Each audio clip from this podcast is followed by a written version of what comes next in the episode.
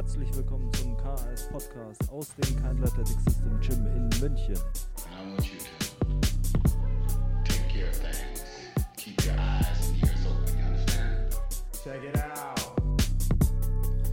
Herzlich willkommen zur nächsten Runde des KS Podcasts. Mein Name ist Sebastian Keindl von Keindl Athletic System und ich begrüße dich heute zur nächsten Folge, in der es um Ausdauer geht. Und äh, zwar machen wir mal so ein bisschen einen Umschlag Ausdauer. Denn es kam auch eine Frage oder ein Kommentar unter einem, äh, einem der letzten Podcasts und zwar, ob ich mal eine Folge machen könnte zu Ausdauertraining oder Cardio-Training für Powerlifter und äh, die Möglichkeit möchte ich gleich mal nutzen und ein paar weitere Themen in dem Bereich Cardio oder Ausdauertraining äh, zu beleuchten und vielleicht ein bisschen Klarheit zu schaffen oder einfach mal so ein paar Dinge zu erklären, von denen ich denke, dass sie wichtig sind, weil es auch immer Sachen sind, die wir hier eben im Gym auch oft mit Leuten thematisieren oder die eben als Fragen auch immer wieder aufkommen. Und zwar werden wir heute uns mal kümmern zu, um Ergometer, also Cardio mit Ergometern und Cardio draußen war auch mal ein gewünschtes Thema. Cardio für Powerlifter und so ein paar Punkte, die vielleicht für Konfusion sorgen oder die einfach ähm, falsch verstanden werden, meiner Meinung nach, und darauf eingehen. Wenn ihr weitere Fragen habt zu Ausdauertraining, die euch vielleicht interessieren, dann schreibt die einfach mal in die Kommentare, lasst es mich wissen. Wie immer natürlich ein Like da lassen. Auch bitte ähm, gerne natürlich abonnieren, teilen, wie immer, aber äh, gerne eine Rezension da lassen. Auf Spotify sammeln sich die Rezensionen schon, Apple Music nutzen nicht so viele, ist auch okay, aber äh, wäre ich euch sehr dankbar und ansonsten share uh, this podcast with uh, all of your friends, you know. Danke. Wir gehen jetzt rein ins Thema Ausdauer und zwar starten wir erstmal mit der Frage, was ist der Unterschied zwischen Ausdauer mit Ergometern oder Ausdauer äh, draußen, frei, äh, Fahrradfahren? Ich habe mir jetzt gerade ein, äh, ein Gravelbike geholt und äh, fange das äh, Fahrradfahren draußen endlich an. Ähm, ich laufe draußen und ich äh, betreibe natürlich selbst auch viel Training mit Ergometern drin. Was ist der Unterschied? Was sind die Vorteile? Was sind die Nachteile? Was muss man berücksichtigen? Was vielleicht auch mal wichtig zu bedenken? Und ich würde das der Einfachkeit halber unterteilen in äh, mentale Faktoren und in Trainingsfaktoren. Denn ich möchte auch gleich mit dem Mentalen anfangen. Ich denke, das ist relativ wichtig. Das ist was, worüber wir uns vielleicht nicht so viel Gedanken machen.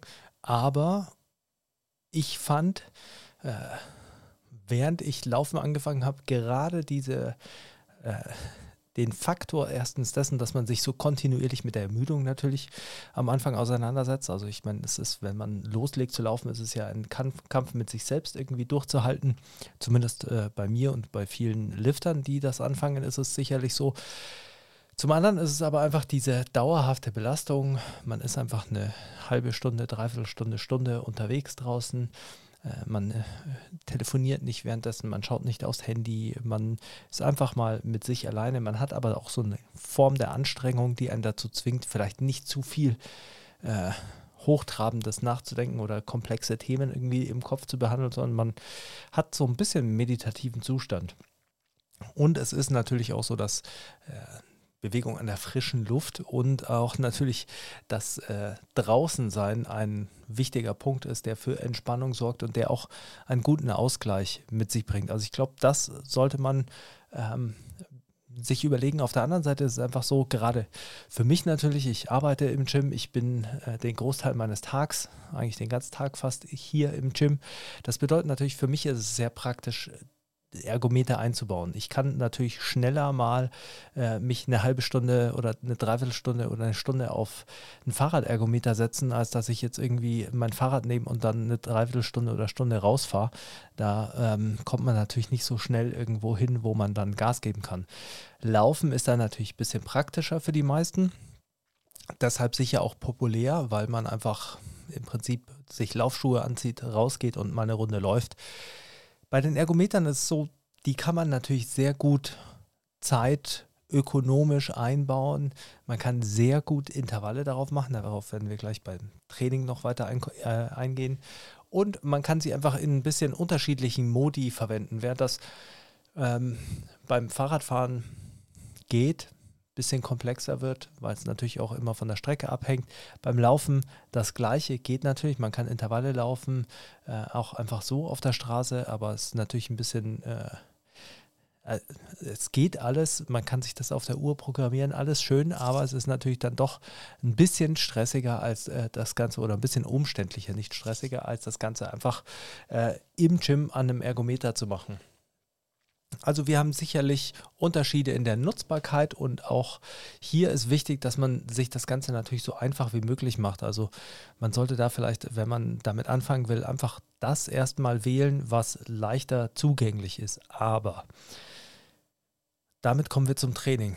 Ähm, ich gehe immer wieder darauf ein, dass Laufen wahrscheinlich nicht die beste Variante für viele ist, gerade viele schwerere Leute, ähm, also viele Lifter und Lifterinnen um mit Ausdauer anzufangen, weil man natürlich eine sehr hohe Anfangsanforderung hat an das Ausdauersystem und man braucht natürlich auch strukturelle Vorbereitungen, also Sehnen, ähm, Sehnenplantarfaszie ist so ein Themenbereich, der natürlich oft aufkommt, weil man da irgendwie äh, schlechte Belastungen generiert.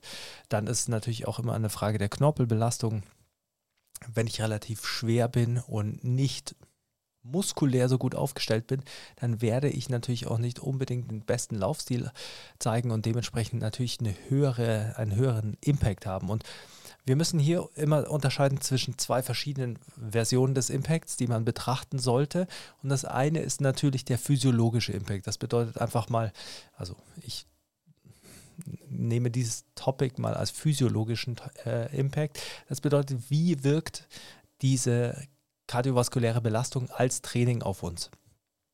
Welche Systeme werden belastet? Wie ist zum Beispiel die Anforderung an meine Sauerstoffaufnahme? Wie ist meine lokale äh, Ermüdung? Also wie ist die Anforderung der, in der Ausdauer an äh, die beteiligte Muskulatur?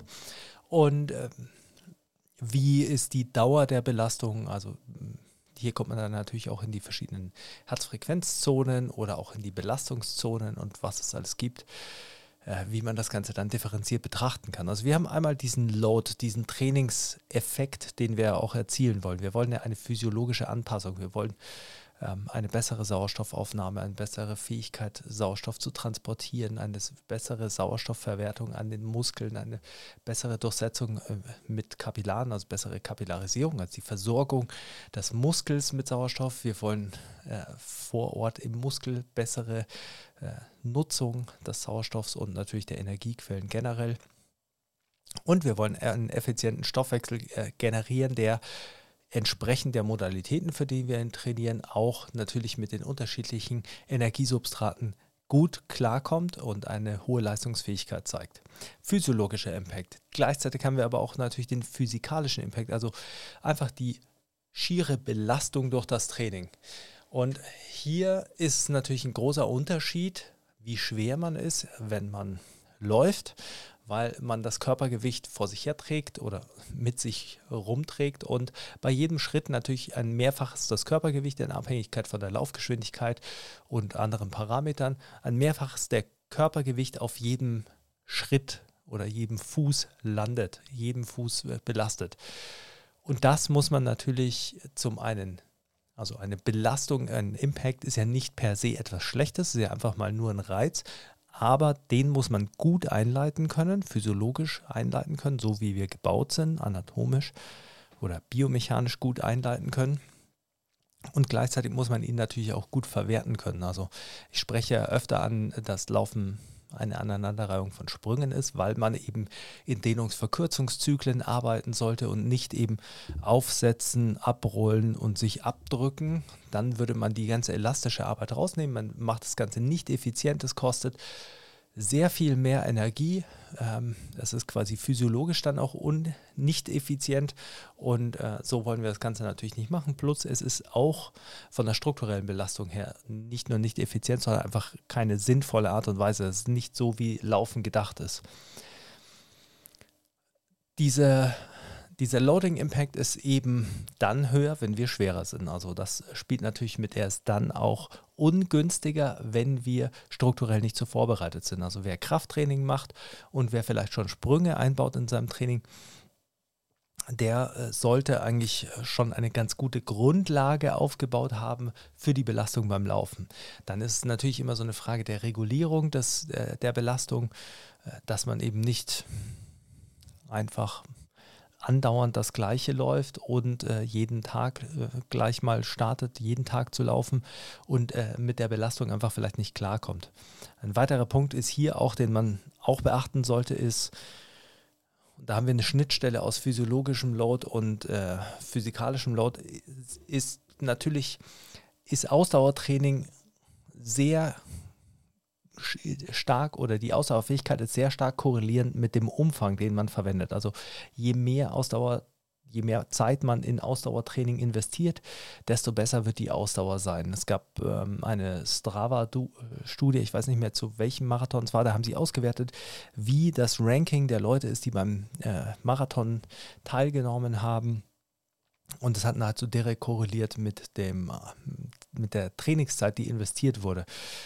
Also man sieht bei Ausdauer und gerade eben in den längeren Distanzen äh, sieht man sehr gut, dass die Dauer und der Umfang der Belastung sehr stark korreliert mit der Leistungsfähigkeit. Das führt dazu, dass man sehr gerne natürlich einfach mehr macht und mehr macht und mehr macht, um die physiologische Anpassung voranzutreiben. Also die Fähigkeit der Ausdauerfähigkeit, die Fähigkeit der Ausdauerfähigkeit, schön ausgedrückt, ähm, zu verbessern.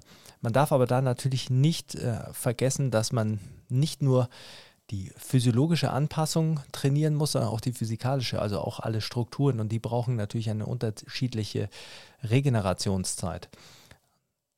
Das bedeutet auch, dass durch die Steigerung des Umfangs sehr häufig natürlich Dinge anfangen wie Patellasehnenprobleme, Tractus iliotibialis Probleme am Knie oder an der Hüfte, also Runners Hip, Runners Knee, ähm, Achillessehnenbelastung, Fuß, Zehenschmerzen, also je nachdem, wo es losgeht. Einfach weil die Regeneration der Strukturen nicht äh, quasi der nicht äh, äh, getragen wird oder wie sagt man da? Äh, sie wird, wird nicht berücksichtigt, die Zeit, die sie brauchen. Und da kommt natürlich auch noch mit rein, je müder ich werde, desto ineffizienter werde ich in meiner Bewegung, desto schlechter wird vielleicht die Bewegung, desto mehr vertikale Bewegung generiere ich vielleicht bei meinem Laufschritt in Relation zur horizontalen Geschwindigkeit. Und das führt natürlich dann dazu, dass ich mehr Load zum Beispiel auf meiner Patellasehne ähm, als Resultat habe. Man muss also hier immer schauen, dass die Belastung auch so variiert wird, dass man sich erholt, dass äh, die Leistungsfähigkeit schrittweise ansteigt und dass man nicht einfach in so einen Strudel verfällt von ich mache einfach immer mehr, weil je mehr ich mache, desto besser wird's. Das wäre mal so eine kleine Überlegung zu physiologischem Load und physikalischem Load. Und ähm, wenn wir das Ganze bei Ergometern zum Beispiel oder nehmen wir mal Fahrradfahren und Laufen, hier haben wir natürlich unterschiedliche Muskelmassen in Aktion. Deshalb ist es natürlich auch so, dass beim äh, Laufen der Puls relativ schnell, äh, relativ hoch ist, äh, wohingegen das beim Fahrradfahren nicht so der Fall ist. Hier haben wir natürlich eine andere lokale, also Oberschenkelmuskulatur betreffende Ausdauerkomponente, die es auch noch irgendwie zu regulieren gibt und die gerade bei vielen Liftern natürlich ein großes Problem darstellt. Da gehe ich nachher dann auch drauf ein, wenn wir über Cardio für Powerlifter reden. Ein wichtiger Punkt ist die Usability oder wie, wie gut man es nutzen kann. Und hier sollte man durchaus auch äh, sowohl physiologisches Load als auch äh, mechanisches Load oder physikalisches Load berücksichtigen. Wenn ich jemanden habe, der äh, schwer ist und noch keine Ausdauer hat, dann lohnen sich Ergometer deshalb sehr gut, weil ich natürlich die Belastung dosieren kann. Ich kann an einem äh, Ergometer einsteigen, einfach in einem Bereich, in einem Belastungsbereich, der es mir ermöglicht, zum Beispiel extensive Ausdauer, aerobe Ausdauer zu trainieren. Also Zone 2 äh, zu arbeiten, also in meinem aeroben Bereich effizienter zu werden. Das kann ich vielleicht beim Laufen nicht. Vielleicht äh, müsste ich dafür einfach nur schnell gehen und wer macht das schon gerne, dass er irgendwie einfach schnell geht oder äh, hält das dann irgendwie eine Stunde durch, weil das wahrscheinlich für die meisten einfach kein, kein großer Anreiz ist.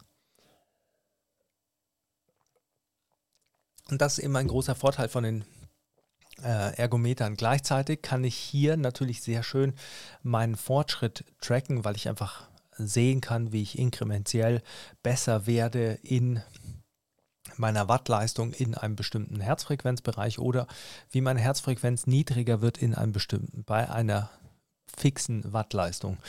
Gleichzeitig kann ich natürlich hier auch die Belastung sehr gut shiften. Ich habe die Möglichkeit, auf dem Fahrrad meinen Oberkörper äh, entspannt zu lassen nach einer, äh, an, vielleicht an einem Tag, an dem mein Oberkörper K.O. ist oder wenn ich meinen Oberkörper nicht ermüden will, weil ich noch eine Unterkörper, äh, eine Oberkörpereinheit äh, an dem Tag geplant habe, Gleichzeitig kann ich natürlich die Beine hier äh, locker ausfahren. Also wenn ich wirklich eine regenerative Einheit mache, dann kann das natürlich durch die Durchblutung in der Muskulatur der Oberschenkel und der Beine generell dafür sorgen, dass ich eine bessere Versetz äh, Durchsetzung mit Sauerstoff habe und Transport von äh, Nährstoffen und Abtransport von Metaboliten, also meine Regeneration verbessere. Ich kann das also relativ gezielt einsetzen. Das ist natürlich äh, schwieriger äh, bei vielen Dingen, die ich nicht ergometergesteuert mache. Ich kann am Ski-Erg meine Beine rauslassen und eigentlich nur mit dem Oberkörper arbeiten und ich kann auch etwas am Ski-Erg nutzen, was gerade für Lifter, denke ich, wichtig ist und zwar bietet der Ski-Erg die Möglichkeit, nicht nur in die Extension zu arbeiten, also nicht nur ins Aufrichten, das macht man auch bei jeder Wiederholung, weil man im Prinzip in eine äh, Deadlift-Position runtergeht, also eine halbe Kniebeuge, Oberkörper vorgebeugt und da muss ich ja mich auch wieder aufrichten. Also ich bücke mich ja und äh, richte mich auf gegen den Widerstand der Schwerkraft. Also habe ich da Arbeit, aber die ist nicht betont. Die, äh, die betonte Arbeit ist natürlich der Zug nach unten in die Flexion. Ich muss mit meinem Rumpf relativ gut arbeiten. Ich habe äh, eine ähm, zyklische Arbeit in der Schulter, ähm, die natürlich ein Vorteil bieten kann, wenn ich sie richtig einsetze.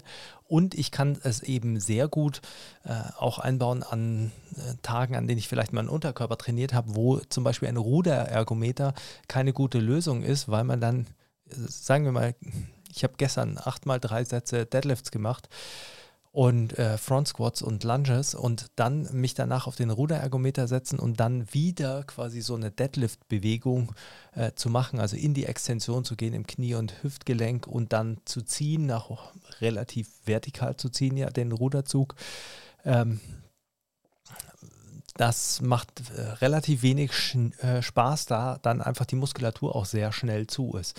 Also hier kann ich das ganz gut abstimmen auf die einzelnen Einheiten und kann mir eben aussuchen, wie soll die Belastung, die Ausdauerbelastung muskulär sein am Tag meiner Kraftbelastung. Und ich denke, das ist eben ein, äh, ein sehr, eine sehr feine Sache. Gleichzeitig kann ich mir Dinge dazu nehmen wie ein bisschen Rotation, die ich reinbringe auf einem Eco-Bike. Ähm, ich kann es sehr schön variieren und ich kann natürlich auch die Variation nutzen, einfach um die Langeweile zu verhindern, die vielleicht für manche ähm, entsteht, wenn man so monozyklische ähm, Ausdauer macht, wie jetzt eben einfach Fahrradfahren oder Laufen. Also man hat natürlich diesen meditativen Zustand, der sich einstellt, je länger man es macht und je weniger Wechsel man hat und gleichzeitig hat man natürlich auch eine gewisse Monotonie, die sich einstellt. Und da muss man eben wissen, was taugt einem, was motiviert einen, ähm, was taugt einem vielleicht auch wann. Es muss ja nicht so sein, dass eins das Richtige für dich ist, sondern äh, es gibt vielleicht zu unterschiedlichen Zeitpunkten die richtigen Varianten, die man nutzen sollte wenn man am Ergometer arbeitet und natürlich auch generell, wenn man draußen arbeitet, zum Beispiel im Laufen, ist immer die Frage, sollte man sich an Zeiten richten oder orientieren oder an Metern? Also sollte es mir darum gehen, zum Beispiel 30 Minuten laufen zu gehen oder sollte es mir darum gehen, immer 5 Kilometer laufen zu gehen? Oder am äh, sollte ich meine Trainingseinheit am Ruderergometer einfach immer als zwei oder vier Kilometer oder sowas planen oder als ein Kilometer Intervalle oder sollte ich Zeiten nutzen, um eine Belastung zu planen? Und hier muss man natürlich grundsätzlich mal unterscheiden, nach die, also außer die technischen Sachen, gehen wir auch kurz noch drauf ein, aber wann immer man Meter hat, wird man, wenn man ein wenig kompetitiv ist, und ich schätze mal, die meisten, die hier zuhören, sind eher kompetitiver Natur oder äh, ja, lassen sich gerne durch Leistung motivieren, dann wird es eher so sein, dass man äh, losläuft und sich denkt, na, heute fühle ich mich gut, heute versuche ich dann doch mal die 10 Kilometer schneller zu laufen, als ich eigentlich geplant hatte, weil es fühlt sich so gut an. Und eigentlich sollte man natürlich vielleicht, weil es so geplant war, einfach die 10 Kilometer doch trotzdem locker laufen, heimkommen und sich denken, okay, das war heute genauso ein lockerer Lauf, wie ich geplant habe und nicht dann auf halber Strecke sich denken, ah, heute läuft es gut, ich könnte vielleicht noch eine Bestzeit knacken. Ich bin davor auch nicht gewappnet, ist mir letzten Sonntag auch passiert, dass genau dieser Fall eingetreten ist. Und äh, da ich nur dann im Moment einmal in der Woche laufe, dachte ich mir auch, nehme ich jetzt mit.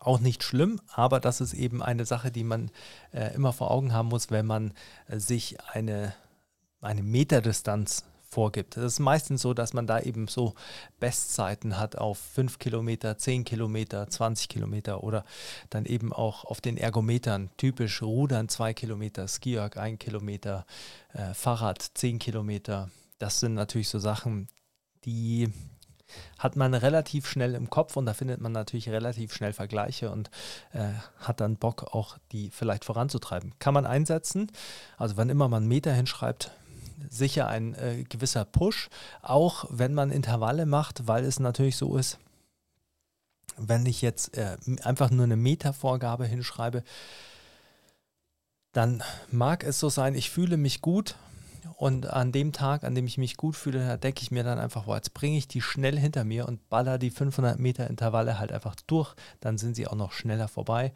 äh, noch schöner. Äh, zum anderen ist es auch so, wenn ich mir konstante Zeiten vorgebe, dann ist es für die meisten ein bisschen entspannter. Man kann natürlich innerhalb dieser Zeit auch seine Bestleistungen aufstellen, also schauen, äh, wie, äh, wie viel Meter laufe ich oder Kilometer laufe ich in 30 Minuten, in 60 Minuten.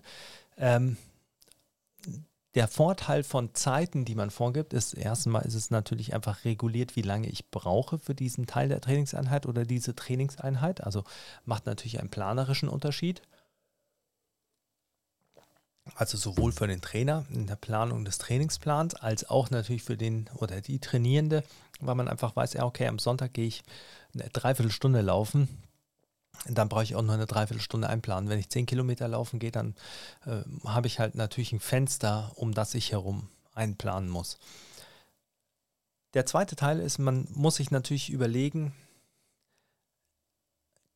wenn ich die Belastung im Ausdauertraining plane und äh, strukturiere und man will einen physiologischen Reiz setzen, dann korreliert die, das Zeitfenster, in dem ich belaste, natürlich mit der Intensität, mit der ich belaste und nicht unbedingt die Distanz. Also man kann natürlich nicht sagen, ein, äh, hm, ein 400 Meter Lauf ist äh, so und so viel Laktazide als ein 800 Meter Lauf oder so und so viel äh, Laktazide, also anaerob Laktazid dominanter als ein 1000 Meter Lauf, wenn ich nicht weiß, wer das Ganze läuft, in welchen Zeiten, weil das kann natürlich sein, dass man vier, 400 äh, Meter in äh, einer Minute läuft oder dass man 400 Meter in fünf Minuten läuft. Also die Spanne ist natürlich nicht, äh, ist ja nicht vorgegeben. Die Intensität ist nicht vorgegeben. Man weiß nicht, äh, welche Herzfrequenz, mit welchen Herzfrequenzen es korreliert, weil man nicht weiß, wer das Ganze macht. Dementsprechend kann man das über Zeitfenster besser, also Zeitfenster mit einer Intensitätsvorgabe natürlich besser steuern generell. Sobald man für einen Athleten oder eine Athletin natürlich konkrete Werte hat, kann man das Ganze auch über Distanzen gut steuern in Kombination mit Zeiten, weil man dann die Intensitäten hat. Aber als Faustregel würde ich erstmal für jeden, der vielleicht auch selbst mal äh, sich jetzt langsam ins Ausdauertraining begeben will, würde ich vorschlagen, nimm dir erstmal feste Zeiten, nimm dir eine Gesamtzeit in der Woche, die du zur Verfügung stellst für dein Ausdauertraining und äh, zieh das erstmal durch und kümmere dich nicht darum, die Bestleistung auf die Meter gleich aufzustellen, sondern versuch einfach diese Zeiten mit Qualität zu füllen. Und das ist gerade beim Laufen ein wichtiger Punkt. Wenn ich zum Beispiel 30 Minuten laufen gehe, dann mag sein, dass ich am Anfang von diesen 30 Minuten, ich laufe los, kann äh, 10 Minuten laufen, dann muss ich ein bisschen gehen, dann kann ich wieder laufen, dann muss ich wieder gehen. Dann wäre das erste Ziel, quasi diese Pausen des Laufens, also das, die Gehpausen zu verringern in den 30 Minuten, sodass ich 30 Minuten durchlaufen kann mit einem guten Tempo, also mit dem Tempo, mit dem ich am Anfang losgelaufen bin. Und dann versucht man das Tempo innerhalb dieser Zeit zu steigern, also effizienter auch zu werden. Der Vorteil, den das Ganze auch hat, ist, dass man einfach fixe Zeiten einplanen kann. Das hilft natürlich der Accountability, also dessen, dass du es durchziehst, wenn du weißt, ja, okay, eine halbe Stunde kann ich mir einfach wegzwicken für meine Ausdauer, das ist kein Problem. Die muss ich mir einfach nehmen. Wenn wir dann äh, von Zeiten und Metern weggehen, dann gibt es natürlich die nächsten Variablen. Jeder hat irgendwie mittlerweile eine Uhr, die mit einem Sensor am Handgelenk messen kann, wie der Puls ist. Hier würde ich äh, langfristig immer zu einem Brustgurt raten, weil die Messung wesentlich genauer ist. Ähm, und man hat auf einem Ergometer natürlich die Möglichkeit, sich das anzeigen zu lassen. Man hat gleichzeitig natürlich auch eine Angabe der Wattleistung. Also Watt ist ja Leistung, ist Power. Dementsprechend muss man sich natürlich überlegen, was sagt mir eine Wattleistung aus und was sagt mir die Herzfrequenz aus? Und was sind die Einflussgrößen? Wenn ich eine Wattleistung habe, dann sollte man die Wattleistung natürlich immer in Relation zum Körpergewicht sehen, denn normalerweise also wenn ich mich draußen bewege, muss ich mein Körpergewicht bewegen. Das bedeutet, dass die Watt, die ich produziere, natürlich immer in Relation zum Körpergewicht äh, angegeben werden. Deshalb äh, spricht man dann bei der Tour de France davon, dass die äh, sensationelle Werte raushauen wie 6,5 äh, Watt pro Kilogramm, äh, die sie über 30 Minuten machen. Oder ähm, wenn man dann an einem Ergometer sitzt, dann kann man natürlich auch schauen, welche Wattleistungen kann ich über bestimmte Zeiträume äh, halten, also welche Leistung kann ich als Output generieren. Da ist ja noch nicht gesagt, wie ich das mache. Bei den Ergometern ist deshalb auch ein Körpergewicht nicht so ein Nachteil, weil ich meistens das Körpergewicht, natürlich äh, muss ich mehr Körper auch mit mehr Sauerstoff versorgen und so weiter, aber generell hat man natürlich nicht die gleiche Strafe quasi für das eigene Körpergewicht, wie man sie beim Laufen hätte oder beim Fahrradfahren draußen. Watt ist nur die absolute Leistung. Also das bedeutet, Watt ist im Prinzip einfach nur das, was man misst, was man in die Pedale bringt, was man auf die Griffe äh, bekommt beim Ski-Erg oder beim äh, Ruderergometer oder auch äh, die Laufleistung, die man generiert, also den Output, den man generiert. Herzfrequenz ist im Prinzip ja einfach nur ein Abbild dessen, wie die kardiovaskuläre Belastung ist. Und hier muss man ein bisschen vorsichtig sein, denn Herzfrequenz ist natürlich abhängig von bestimmten Faktoren. Muss man einfach nur wissen, weil das Einfluss gibt auf äh, die Reaktion von Herzfrequenz und gleichzeitig natürlich auch genutzt werden kann. Denn Herzfrequenz ist natürlich abhängig zum Beispiel von äh, deinem Hydratationszustand, also wie viel du getrunken hast. Wenn du dehydriert bist, wird deine Herzfrequenz höher sein. Das kann man auch bei der Ruheherzfrequenz feststellen, dass wenn man über Nacht zu viel äh, Wasser verliert oder einfach äh, zu wenig getrunken hat, dass man aufwacht und eine höhere Ruheherzfrequenz hat. Gleichzeitig ist es natürlich so, dass Hitze, haben wir jetzt gerade nicht das Problem, aber sonst schon oder hatten wir gerade, dass es sehr warm war, Hitze einen Einfluss hat. Das bedeutet, Hitze sorgt dafür, dass der Körper mehr Energie aufwenden muss, um sich zu kühlen. Das kostet Anstrengung, das treibt die Herzfrequenz nach oben. Muss ich gleich wieder was trinken. Es zeigt natürlich auch einen gewissen Erholungszustand an. Wenn ich mich nicht gut erhole von meiner Trainingswoche, oder innerhalb der Trainingswoche, dann wird meine Herzfrequenz bei gleicher Anstrengung oder gleicher Belastung natürlich etwas höher sein. Das bedeutet auch darüber kann man so ein bisschen Aufschluss natürlich bekommen, wenn ich dann laufe und auf einmal oder auf dem Ergometer sitze und etwas mache, was eigentlich viel weniger anstrengend sein sollte, was meine Herzfrequenz viel weniger hochtreibt und auf einmal ist die immer hoch, dann kann es vielleicht auch eben, wenn ich äh, äh, Hitze und äh, Dehydrat oder Hydratationszustand ausgeschlossen habe, kann das natürlich auch mit reinspielen, dass ich einfach nicht erholt bin, dass ich zu wenig geschlafen habe. Solche Sachen, dass der Ko äh, Koffeinkonsum vielleicht hoch ist, das beeinflusst die Herzfrequenz. Also hier hat man viele Einflussfaktoren, die mit reinspielen. Und dementsprechend ist es manchmal, wenn man vielleicht äh, das Ganze ein bisschen ambitionierter betreibt, nicht die einzige und beste Variable, nur über Herzfrequenz zu arbeiten und nur in Herzfrequenzzonen zu arbeiten, sondern man sollte das Ganze vielleicht mit bestimmten Leistungsparametern und äh, der Herzfrequenz als einfachen ähm, physiologischen Parameter kombinieren. Also einfach mal schauen, welche Wattleistungen kann ich bei welcher Herzfrequenz bringen und wenn das eben äh, sich verschlechtert oder verbessert, schauen, was äh, sind vielleicht die Einflussfaktoren, habe ich die ausgeschlossen. Also wir sind hier wieder quasi bei dem, was man bei Stu äh, Studien machen würde, dass man einfach Störvariablen in der Hypothesenbewertung quasi ausschließt. Also dass man einfach schaut, okay, ist äh, meine Herzfrequenz heute bei dieser Wattleistung vielleicht deshalb einfach höher, weil ich nichts getrunken habe. Dann äh, muss ich halt was trinken und äh, kann mir überlegen, wie ich dann mein Training demgemäß anpasse oder auch nicht. Dann würde ich eben immer dazu raten, wenn man Ausdauertraining angeht. Ich persönlich bin natürlich jemand, äh, mich interessiert es dann. Ich würde mir durchaus äh, eine, ich würde mir durchaus die Möglichkeit suchen, äh, diese Parameter anzuschauen um einfach ein bisschen Verständnis darüber zu äh, bekommen, wie man reagiert. Es geht gar nicht darum, dass man vielleicht alles versteht über Watt und über Herzfrequenz, aber einfach das Ganze mal anschauen und zu schauen, okay, wie ist es denn, wenn ich ähm, bei einem Puls von 125 radel und wie viel Watt kann ich denn da treten und wie ist das Ganze beim Ski-Erg und äh, wie fühlt sich das vielleicht unterschiedlich an?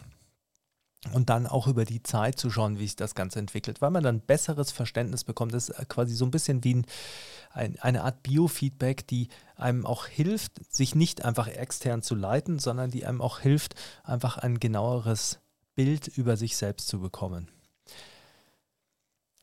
Wir gehen aus dem großen Bereich Cardio einfach raus in den kleineren Bereich Cardio für Powerlifter. Und die drei Fragen, um die es heute erstmal geht, sind warum, wie und wann. Und wenn wir mit dem Warum anfangen, dann ist natürlich eigentlich der essentiellste Punkt, dass man sagt, okay, Ausdauertraining hat gesundheitliche Vorteile. Und diese gesundheitlichen Vorteile sind natürlich etwas, was man als äh, junger, äh, im Saft stehender Mensch äh, vielleicht nicht so berücksichtigen möchte, aber es ist nichtsdestotrotz wichtig. Man kann äh, sehr vieles erreichen mit sehr wenig. Und hier ist es natürlich so, dass man im Kraft-3-Kampf einen Sport hat, in dem, die, in dem es von hohem Vorteil ist, wenn man möglichst viel hochwertige Masse auf äh, der eigenen Körpergröße hat, um dann Kraftleistung daraus zu generieren. Das bedeutet aber auch, dass man natürlich hohe BMIs hat. Jetzt ist BMI einfach kein äh, guter Maßstab für äh, Körpermasse, weil es die Qualität der Körpermasse natürlich nicht berücksichtigt und dementsprechend auch nicht, ähm, nicht wirklich eine qualitative Aussage trifft. Nichtsdestotrotz kann man schon sagen natürlich, dass äh, der hohe BMI immer einhergeht mit einer höheren Herz-Kreislauf-Anforderung. Gleichzeitig haben wir natürlich einen Sport, der sehr sympathikoton ist, also der eigentlich eher nach oben treibt. Man hypt sich, man pusht sich, äh, man hat äh, intensive Belastungen und ähm, er hat auch Auswirkungen auf die Beatmung, auf unseren Brustkorb, wie beweglich der Brustkorb ist, wie äh, ausdauernd und beweglich äh, oder steif das äh, Zwerchfell ist, wie unsere Atmung funktioniert. Ähm, und das sind natürlich alles Faktoren, die die Ausdauer auch beeinflussen und die auch einen Einfluss auf unsere Gesundheit haben. Und hier kann man mit wenig Ausdauertraining eigentlich schon einen guten ähm, Einfluss haben. Man kann den Blut, Blutdruck etwas äh, nach unten bekommen, wenn man einen höheren Blutdruck hat. Man äh, kann die reine Ausdauerfähigkeit verbessern, man kann den Parasympathikotonus ein bisschen verbessern. Und das sind Dinge, die man einfach machen sollte, um gesund zu bleiben. Denn die Gesundheit ist natürlich die Grundlage dessen, um auch leistungsfähig zu sein. Also auch für alle die, die sagen, ich habe kein, ist mir egal, ich bin ja gesund. Ähm, wenn du leistungsfähig sein willst, dann musst du deine Gesundheit weiter versorgen. Also wenn man sich Gedanken darüber macht, wie man äh, die Ernährung optimiert, um die letzten Prozent rauszuholen und welches Supplement man nimmt oder äh, ob ich, keine Ahnung, ein rotes oder schwarzes Singlet anziehe, äh, weil äh, Rot mich vielleicht ein bisschen äh, mehr aktiviert, dann sollte man sich vielleicht schon überlegen, ob man nicht einfach auch die wenige Zeit investieren sollte in das Ausdauertraining, um einfach so diese Low-Hanging Fruits der Gesundheit abzugreifen. Bei der Leistung ist es so, dass man natürlich sich überlegen kann, es geht einmal darum, innerhalb der Session leistungsfähiger zu sein. Denn man kann eine höhere Trainingsdichte fahren, also in der gleichen Zeit mehr Arbeit verrichten. Ich habe schon öfter ähm, darüber gesprochen, wie sehr ich glaube, dass auch viele Studien die Pausenzeiten äh, beleuchten beim, im Krafttraining nicht unbedingt das beste Abbild geben, weil sie nicht unbedingt sehr trainierte äh, oder sehr fitte Athleten betrachten, die auch eine gewisse kardiovaskuläre Fitness mitbringen. Also ich glaube, ein, ein Powerlifter ähm, selbst wenn er highly ranked ist oder ein fortgeschrittener Powerlifter, wird eine andere Reaktion zeigen in der, der Anpassung durch kurze Pausenzeiten als zum Beispiel ein Athlet ähm, aus dem Rugby-Sport, der einen höheren Ausdaueranteil in seinem äh, Training hat und dann natürlich auch im Krafttraining vielleicht äh, andere Pausenzeiten besser nutzen kann und trotzdem gute Anpassungen hat. Also ich glaube, hier muss man einfach sehen, dass diese generelle Grundfitness wichtig ist, um einfach im Training ein gutes Pace zu haben, besser zu erholen im Training und natürlich auch vom Training. Und zwar zwischen den Sessions besser zu erholen, ist direkt abhängig äh, von der Ausdauer. Also wenn die Kapillarisierung besser ist, meine Ausdauerfähigkeiten besser sind, mein Parasympathikus ähm, gut reguliert ist, also wieder hochkommt, dann, also mein Parasympathikotonus, dann habe ich eine bessere Regeneration zwischen den Sessions. Und gleichzeitig kann man natürlich eben auch regenerative Ausdauereinheiten einsetzen. Das muss man immer ein bisschen unterscheiden. Es gibt natürlich einfach die quasi die physiologischen Anpassungen an Ausdauertraining, die generell schon die Regeneration verbessern können bei Kraftsportlern. Und äh, man hat natürlich auch den Einfluss von diesen regenerativen Einheiten, die direkt natürlich auch einen Stimulus haben, die äh, direkt auch die Regeneration verbessern können. Also das äh, sind zwei unterschiedliche Punkte. Jetzt ist natürlich die Frage, wie mache ich das, äh, wie mache ich Cardio als Powerlifter? Nicht nur warum sollte ich es tun, sondern wie sind die Modalitäten, in denen ich es machen sollte. Und hier bieten sich Ergometer natürlich sehr gut an. Denn ich kann, wie vorhin schon eben beschrieben, den Impact regulieren. Ich kann eben bei äh, einem Super Heavyweight äh, Powerlifter oder einem 105er, 120er Powerlifter, äh, kann ich eben den Impact auf die eh schon belastete Wirbelsäule, Knie, Hüfte, Sprunggelenke kann ich reduzieren, indem ich sie auf dem Fahrrad setze, indem ich am Ruderergometer bin oder indem ich am Ski-Erg arbeite oder an dem Oberkörperergometer. Also ich kann hier einfach äh, sehr belastungsarm, physikalisch belastungsarm arbeiten und das ist natürlich ein äh, ein hoher Vorteil. Gleichzeitig kann ich natürlich, wie äh, vorhin auch schon beschrieben, schauen, wo soll die Belastung denn sein? Äh, Habe ich vielleicht eine harte Unterkörpereinheit gehabt und möchte einfach nur noch mal die Beine äh, etwas regenerieren, dann setze ich die vielleicht 10 Minuten auf dem Fahrrad und lasse die locker fahren. Durchblute nochmal, habe keinen großen Ausdauereffekt, aber zumindest schon mal einen kleinen und kann die Regeneration fördern. Oder ich sage, ich möchte äh, doch nochmal einen Ausdauer Stimulus setzen, stelle sie an Ski-Erg und kann dabei die Beine relativ entlastet lassen und kann vor allem auch schauen, dass die, ähm, dass der, dass die Beine quasi nicht im gleichen oder der Unterkörper und der Rest des Körpers nicht im gleichen Muster belastet werden. Also eben, wie ich vorhin schon erwähnt habe, mit äh, Kreuzheben und äh, Ruderergometer zum Beispiel. Das sind zwei Vorteile und dann kommt natürlich die Skalierbarkeit. Ich kann hier relativ leicht und relativ genau skalieren, wie soll die Belastung sein was möchte ich erreichen? Möchte ich wirklich nur locker ausbelasten? Möchte ich einen Stimulus haben? Ich äh, kann das sehr metrisch gestalten. Das ist sehr leicht auch für unerfahrene Leute einzuhalten und das ist natürlich ein Vorteil, weil auch hier muss man sich äh, sonst dran gewöhnen. Äh, jeder Ausdauersportler wird sagen, ja, es ist auch so leicht äh, zu laufen und hier im richtigen Herzfrequenzbereich zu laufen und sowas, aber äh, oder richtig zu atmen dabei. Aber das ist natürlich für jemanden, der das einfach nur nebenbei macht als äh, regenerative Maßnahme oder als gesundheitsfördernde Maßnahme ist das nicht in dem gleichen Sinne. Das bedeutet, hier ist es sehr leicht skalierbar und dementsprechend auch sehr leicht steuerbar. Man kann die Herzfrequenzsteuerung nutzen und für die meisten Powerlifter wäre es erstmal sicherlich förderlich, sich darauf zu konzentrieren, dass man einfach versucht, die Herzfrequenz bei einer bestimmten Wattleistung zu senken. Denn das würde einfach eine Anpassung äh, der Ausdauer gleichkommen, ohne die äh, Intensitäten gleich hochzuschrauben. Und die, die Intensität wäre hier nicht unbedingt das Mittel der Wahl, das ich bei einem Powerlifter nehmen würde, denn man muss ja schon immer noch äh, sehen, wo ist der Fokus, wo soll der, die Hauptenergie hinfließen, also die Hauptenergie der, im Training, der Einsatz im Training, wo verteile ich meine Intensität. Und dann ähm, ist es natürlich von Vorteil, extensivere Methoden zu nutzen. Und das wäre eine typische Anpassung für eine extensivere Methode oder eine Effizienzgewinnung, wenn äh, die Herzfrequenz bei einer gewissen Wattzahl zum Beispiel sinkt. Und dann kann man natürlich die Wattzahl inkrementell erhöhen.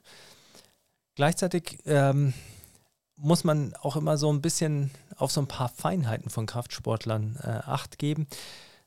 Hier hat man natürlich schnell zum Beispiel das Problem auf dem Fahrrad, dass man einfach, man bekommt einen Pump in den Oberschenkeln. Das ist per se kein Problem, aber die Oberschenkel sind einfach schneller überlastet, als es das Herz-Kreislauf-System ist.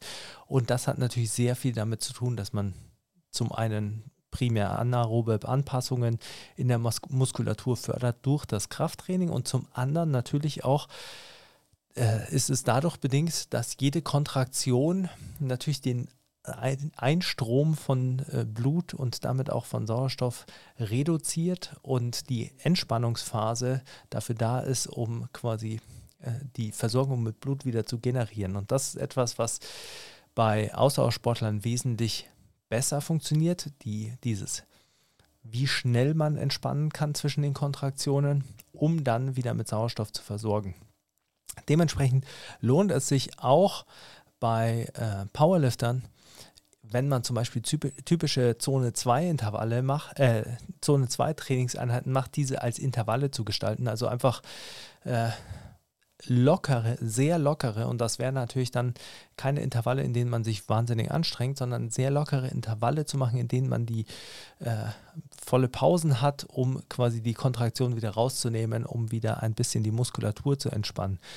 Oder ein äh, anderes Beispiel, das natürlich hilft, äh, um die Pausen rauszunehmen, ist dann natürlich ein bisschen mehr Aufwand an Equipment, während einfach man wechselt die Ergometer. Dann hat man unterschiedliche, be unterschiedlich belastete Muskulatur und hat natürlich einen durchgängigen Stimulus fürs Herz-Kreislauf-System, auch wenn der nicht gleichförmig ist. Aber da es ja hier weniger darum geht, irgendwie dann Perfektion im Ausdauertraining zu erreichen, sondern mehr darum, Probleme zu umgehen, ist das eine Variante, die sehr gut funktioniert und die natürlich auch sehr kurzweilig ist, weil wenn man 15 Minuten in Dreierblocks an äh, Ergometern verbringt, dann geht das sehr schnell rum.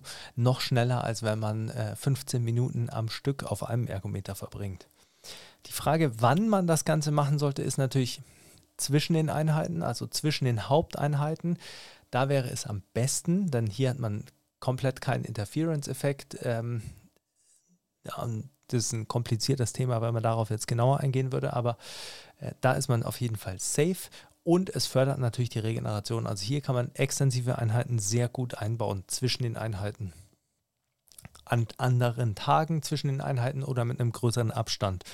Und dann ist natürlich so, das Erste, womit ich mal anfangen würde, wären einfach 10 Minuten Warm-up einbauen und 10 Minuten Cooldown. Dann hat man schon mal 20 Minuten kardiovaskuläre Belastung. Davon wird man jetzt äh, nicht so fit, dass man einen Marathon läuft, aber äh, man hat auf jeden Fall schon mal was für die Ausdauer getan. Und es ist sehr einfach, das einzusetzen. Und das geht natürlich auch zurück auf den Punkt Usability. Es macht, es senkt die Hürde, es macht es sehr leicht, Ausdauertraining einzubauen. Und das wäre der erste Schritt, den man erstmal nutzen sollte.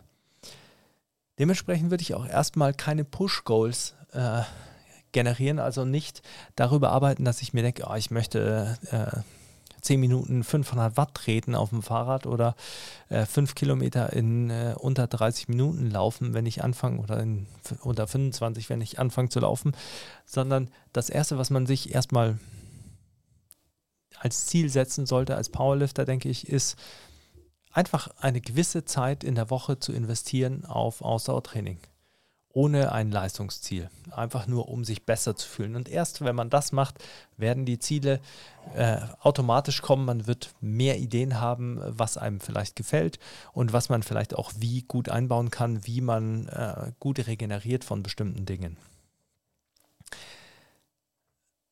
So eine kleine Side Note, die ich vielleicht noch mit einbauen möchte, ist, wenn du keinen Leistungssport Powerlifting machst. Also wenn du nicht irgendwie sagst, okay, das ist dein Ding und äh, es geht dir darum, dich auf Wettkämpfen zu entwickeln, sondern du machst einfach Powerlifting, weil du halt gerne Kniebeugen, Bankdrücken, Kreuzheben machst und äh, gerne ein bisschen Krafttraining machst, dann äh, mach dein Cardio. Dann gibt es keine Ausrede, kein Cardio zu machen. Dann kannst du nicht sagen, ah, es könnte irgendwie meine Faserverteilung beeinflussen. Mach einfach dein Cardio. Äh, so viel vielleicht dazu. Und dann als Abschluss der heutigen Ausdauerfolge möchte ich vielleicht nochmal auf so ein, drei kleine äh, Themen eingehen, die so ein bisschen für Konfusion sorgen und die immer wieder aufkommen. Und das eine ist, ich habe schon öfter darüber geredet, diese 80-20-Regel. 80% extensives Training, 20% intensives Training. Da muss man natürlich auch immer berücksichtigen, das extensive Training ist generell Long Duration Training, also das sind längere Einheiten mit einer niedrigeren Intensität. Wenn ich das jetzt in Zeit betrachte oder auch in Distanz, die ich zurücklege, dann werde ich aufgrund der Natur der extensiven Inhalte schon mehr Umfang haben. Das ist genauso wie wenn du deine Assistance-Übungen machst und du machst äh, drei Sätze 15 Wiederholungen, hast 45 Wiederholungen gemacht bei äh, Curls oder bei äh, Rudern, äh, Langhantelrudern. Und wenn du deine Squats machst und äh, du machst fünf Sätze mit fünf Wiederholungen, was schon viel äh, Volumen sein mag, hast du 25 Wiederholungen gemacht. Und das ist ein intensiver Bereich. Und wenn du dann richtig intensiv deine Squats machst, hast du vielleicht fünf Sätze mit zwei Wiederholungen gemacht oder drei Wiederholungen, dann bist du bei 10 oder 15 Wiederholungen. Also man sieht hier schon, extensive Inhalte haben immer mehr Umfang als intensive Inhalte. Und je mehr ich davon in eine Woche packe, desto mehr wird sich diese Verteilung ergeben, weil ich natürlich äh, ich kann, ich muss mich länger erholen von intensiven Inhalten. Das bedeutet natürlich auch, wenn du dreimal in der Woche eine halbe Stunde investierst in dein äh, Ausdauertraining, dann wirst du äh, im Schnitt in der Mitte landen und nicht bei 80 Prozent, 20 Prozent, sondern wirst du relativ gemischte, mittlere Belastung haben und das ist auch okay, weil du nur eineinhalb Stunden trainierst könnte man dann sagen, ja, aber du solltest optimalerweise längere Einheiten haben, die extensiv sind und kürzere, die intensiv sind. Ja, aber da muss man sich natürlich erstmal fragen, warum trainierst du überhaupt nur äh, dreimal eine halbe Stunde? Wahrscheinlich, weil es nicht anders untergeht und dann ist das auch okay. Also hier darf man vielleicht muss man ein bisschen verstehen, wie die Zusammenhänge sind und wie auch vielleicht die Realität aussieht dessen, was du zu, äh, an Zeit zur Verfügung hast oftmals, also man muss natürlich auch schnell genug sein. Und das bedeutet, also beim Laufen, und das bedeutet, dass man als Newbie vielleicht nicht unbedingt für die extensiven Inhalte laufen sollte, weil das für viele einfach kaum geht, mit so einer niedrigen Herzfrequenz noch zu laufen und dann wird da so ein Getrabe oder äh, Joggen oder schnelles Gehen draus und das vielleicht nicht unbedingt, also schnelles Gehen, okay, äh, aber das vielleicht nicht unbedingt eine optimale Fortbewegungsform, führt nicht dazu, dass dein Laufstil besser wird, erhöht den Anteil der Belastung in Relation zur physiologischen Belastung. Also vielleicht keine gute Variante. Ich sage oftmals, und ich halte das auch für eine gute Variante, ähm, an den Ergometern am Fahrrad zum Beispiel äh, extensive Inhalte zu machen und dann die intensiven beim Laufen gerade am Anfang, weil man dann die Laufgeschwindigkeit entwickeln kann und darüber auch einen besseren Laufstil. Gleichzeitig ist es natürlich auch so, die intensiven Inhalte müssen schnell genug und auch intensiv genug sein. Das bedeutet, sie sind kurz. Das sind kurze intensive Intervalle und ähm, das muss man auch erstmal äh, wegstecken können und da muss man natürlich auch erstmal dahin kommen, dass man diese Art der Belastung toleriert und machen kann. Ähm, also das sei vielleicht auch erstmal angemerkt und dafür ist es halt oftmals am Anfang so, dass man viel in diesem mittleren Bereich ist in der Belastung und nicht eben in einem extensiven und einem intensiven Bereich. Also erstmal reingehen, erstmal machen und äh, dann die wird man, je mehr man investiert, auch immer mehr in diese Belastungsschemata reinfallen müssen oder auch automatisch reinfallen. Dann ist natürlich ein Punkt, der viel äh, Beachtung erfährt und nicht äh, zu Unrecht, aber auch manchmal zu Unrecht ist VO2 Max. Ist ein wichtiger Parameter für Sauerstoffutilisation, also die Verwendung von Sauerstoff oder beziehungsweise auch die Sauerstoffaufnahme, die Kapazität Wichtig hier zu sehen ist, ähm, dass man es einmal in absoluten Werten sehen kann, also was ist deine, dein Sauerstoffvolumen äh, in Litern? Und dann wird es natürlich immer angegeben in äh, Milliliter pro Kilogramm. Und das bedeutet natürlich, dass ein äh, Wert in Relation zum Körpergewicht. Und wenn es in Relation zum Körpergewicht ist, dann kann man sich überlegen, gerade für die Lifter und äh, Hybridathleten vielleicht auch wichtig, wenn man schwerer ist und, das Körpergewicht reduziert, dann wird die VO2 Max hochgehen, ohne dass man quasi mehr Lungenvolumen hat, weil es in Relation zum Körpergewicht ist. Das bedeutet natürlich auch, wenn man sich die VO2 Max von Ausdauer-Top-Athleten anschaut und die haben VO2 Max im Bereich von 80 oder höher, die wiegen dann 50 Kilo, 60 Kilo. Ähm, das bedeutet nicht, dass du dann mit 100 Kilo auch eine VO2 Max von 80 haben wirst. Ein weiterer Faktor ist natürlich auch, dass die VO2 Max nicht alleine die Leistung bestimmt. Ähm, sie ist ein Teil der Kapazität, also sie zeigt quasi eine, einen Rahmen auf, den man äh, ausnutzen kann, aber es gibt natürlich noch viele Faktoren, zentrale Faktoren und periphere Faktoren, also in der, äh, in der Muskulatur, in dem Muskula äh, Muskelstoff, muskulären Stoffwechsel und in der muskulären Nutzung von Sauerstoff und natürlich anderen Dingen, ähm, liegt auch noch Leistung begraben und das muss alles zusammenspielen. Das ist ähnlich wie natürlich im Krafttraining. Ähm, nur weil mein Nervensystem äh, mega äh, gut funktioniert und ich alles rausholen kann aus meiner Muskulatur, heißt das natürlich nicht, dass ich äh, unendlich stark werde, denn ich muss schon auch Muskulatur aufbauen. Oder nur weil ich dicke Muskeln habe, heißt das noch nicht, dass eine Kapazität, heißt das noch nicht, dass ich extrem viel Kraft raushole. Es ist natürlich so, wenn ich mehr Muskeln habe, dann ist die Wahrscheinlichkeit, dass ich stärker bin, auch sehr hoch. Aber ich kann in Relation zu dieser Muskelmasse natürlich noch stärker werden. Und so ist das Verhältnis wahrscheinlich mit äh, V2 Max und Ausdauerfähigkeit auch. Und der äh, vorletzte Punkt, einer ist mir noch eingefallen, den ich noch erwähnen wollte, ist äh, Vorfußlauf. Habe ich heute erst wieder darüber geredet mit einem Kunden und just don't. Vorfußlauf ist so missverstanden. Zum einen ist Vorfußlauf nicht, wenn wir unser Sprunggelenk nach unten strecken. Also wenn ihr in eine Plantarflexion geht, den Fuß nach unten streckt das und auf den Zehenspitzen quasi landet, das ist nicht Vorfußlauf.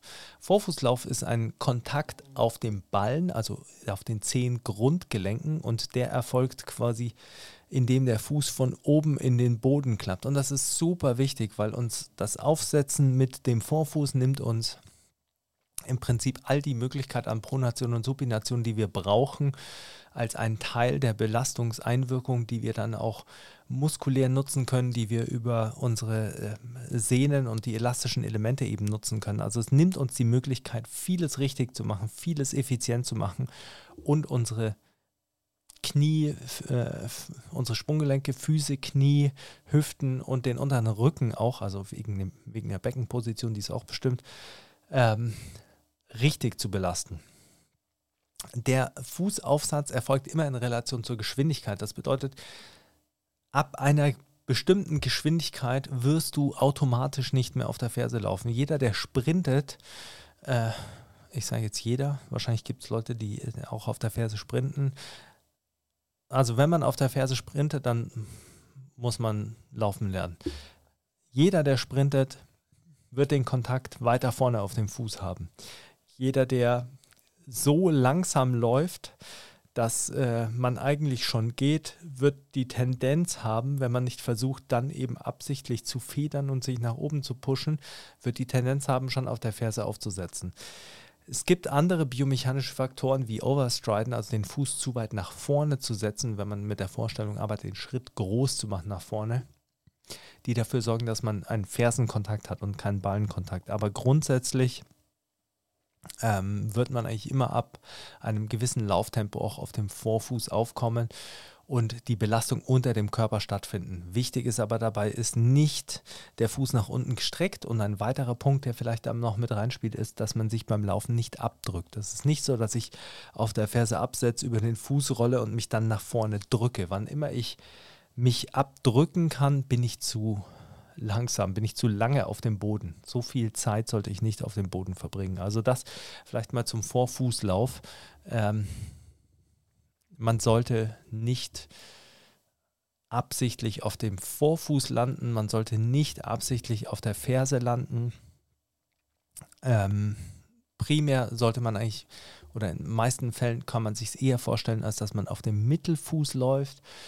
Es ist auch immer die Frage, was bezeichnet man als Fersenlauf, wenn die Ferse als erstes Kontakt hat zum Boden oder wenn sie Gewicht aufnimmt. Also es geht eigentlich immer erst um die Belastung, also in der Phase, in der man quasi in Support geht, also in die Stützphase, in der hat welcher Teil die Belastung. Und das ist meistens Mittelfuß bis Vorfuß. Und um das Ganze abzuschließen, nochmal ein kurzer Ausflug zu Tabata, weil ich dieses Gespräch letztens im Gym auch wieder hatte. Tabata ist nicht genauso gut wie lange Ausdauereinheiten. Es ist nicht die gleiche Wirkweise. Es ist immer die Frage, welche Metrik betrachten wir. Betrachten wir eben, hat es die gleiche Auswirkung auf VO2 Max und wir sagen deshalb, es ist genauso gut in äh, der Auswirkung wie ein äh, 90 Minuten Dauerlauf oder eine 90 Minuten Dauereinheit, dann ist das äh, die Betrachtung eines Faktors, der die Ausdauer bestimmt, aber nicht der Ausdauer als genereller Fähigkeit. Auch nicht aller gesundheitsrelevanten äh, Faktoren, die die Ausdauer bestimmen oder die Ausdauertraining mit sich bringen. Also das ist schon mal wichtig. Dann natürlich, wer macht das Ganze? In den ursprünglichen Tabata-Studien waren es Bahnradfahrer, die können sich anders belasten als jeder von uns, weil die einfach mehr Intensität aushalten. Dann ist eine hohe Intensität notwendig, um diese extremen Effekte zu generieren. Und dann ist natürlich auch die Frage, wie viel Ausdauertrainingshistorie hast du schon? Je mehr du hast, je mehr, größer deine Kapazität ist, desto mehr Effizienz oder desto mehr Effekt wirst du rausziehen können aus so einer intensiven Methode. Wenn du ähm, wenig Ausdauer hast, dann hast du nicht so viel auszunützen, um deine Ausdauer voranzutreiben. Es gibt viele Einflussfaktoren, die da noch mit reinspielen und die natürlich den Rahmen jetzt hier sprengen, aber man kann nicht sagen und man sollte auch nicht denken, dass Tabata acht Minuten äh, eine 90 Minuten Ausdauereinheit gleichwertig ersetzen, sondern es ist einfach ein anderer Stimulus. Nicht unbedingt schlechter oder nicht unbedingt besser, es ist einfach ein anderer Stimulus und beide haben ihre Berechtigung und ihren Einsatz. Und man sollte sich eben überlegen, warum man etwas nimmt. Und Tabata funktioniert nicht mit Kettlebell Swings oder sowas. Also wenn Tabata, dann an einem Ergometer und zwar intensiv all out. 90 Prozent der maximalen Wattleistung sollten es, glaube ich, sein. In den, ähm, in den äh, Belastungszeitfenstern. Kettlebell Swings, äh, Goblet Squats, Burpees ist kein Tabata. Das ist ein Intervalltraining, aber es hat nichts mit Tabata zu tun. Also kann man sich dann auch nicht auf äh, die äh, Studienergebnisse zu diesen Tabata-Intervallen beziehen entwickelt Kapazität, damit ihr sie dann äh, mit intensiven Mitteln füllen könnt und pusht vielleicht, oder man kann es natürlich auch immer gleichzeitig fahren, pusht eure Intensität ein bisschen mit Intervallen, um auch vielleicht ein bisschen Abwechslung und Spaß zu haben und was natürlich auch nicht verkehrt ist, seine Herzfrequenz nach oben zu bekommen. Ich hoffe, das war für euch ein äh, gewinnbringender, schöner Ausflug in die Welt der Cardio. Äh, ich habe es eben mal in drei Teile unterteilt, damit es ein bisschen vielleicht abwechslungsreicher ist. Falls ihr mehr zu dem Thema wissen wollt oder generell zu Ausdauertraining, zu bestimmten Bereichen des Ausdauertrainings, dann äh, lasst es mich in den Kommentaren wissen und ansonsten weiter in die Kommentare Themenvorschläge. Ich mache natürlich sehr gerne äh, Folgen zu Themen, die euch direkt interessieren, wo ihr sagt, oh, das wollte ich schon immer hören. Auch bei Spotify habt ihr die Möglichkeit, ähm, Themen vorzuschlagen bei jeder Folge. In diesem Sinne, schnauft schön, schwitzt schön und äh, nehmt euch Zeit für ein bisschen Cardio.